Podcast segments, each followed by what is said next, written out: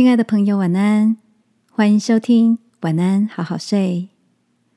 如果你听完后很有感动，邀请你在评论区给我们五颗星，或是写下留言为我们加油，也帮助更多的朋友更好睡。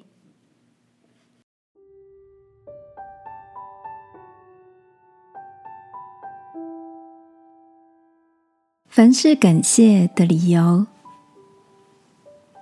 晚安，好好睡，让天父的爱与祝福陪你入睡。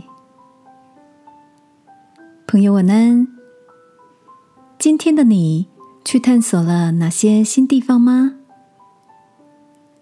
今天在等捷运的时候，看到一则很有意思的短影片，有位奶奶。坐在一栋建筑物前的长椅上休息。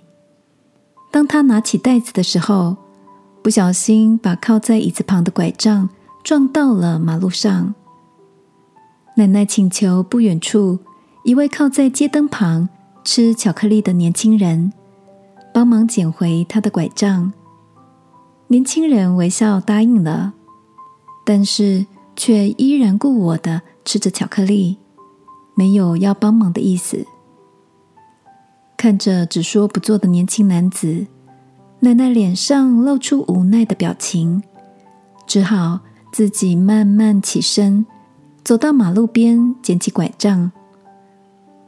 就在他的身体离开长椅的那瞬间，突然有重物从建筑物上掉落下来，压垮了长椅。惊魂甫定的奶奶。缓缓望向年轻人，诚恳的向他道谢说：“谢谢你，什么都没做。”我很喜欢这部影片的结尾字幕，上面写着：“当上帝要救你时，发送给你的可能是令你厌烦的拯救讯息。”这就是为什么我们在所有事情上。都要心存感激，亲爱的，在你的人生中，是否也有过这样的经历？很多时候遇到不顺遂的人事物，回首看来，才知道是值得感谢、通往祝福的转折。今晚，不管你的心中有着什么样的挂虑。让我陪你一起在生活中练习，把凡事借着祷告、祈求和感谢，都带到天父的面前，好吗？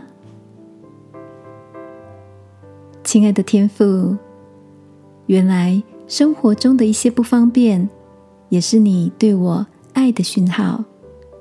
我是何等蒙福，使我在凡事上都可以感谢。奉耶稣基督的名祷告，阿门。晚安，好好睡。祝福你，发现生活中更多可以感恩的事。耶稣爱你，我也爱你。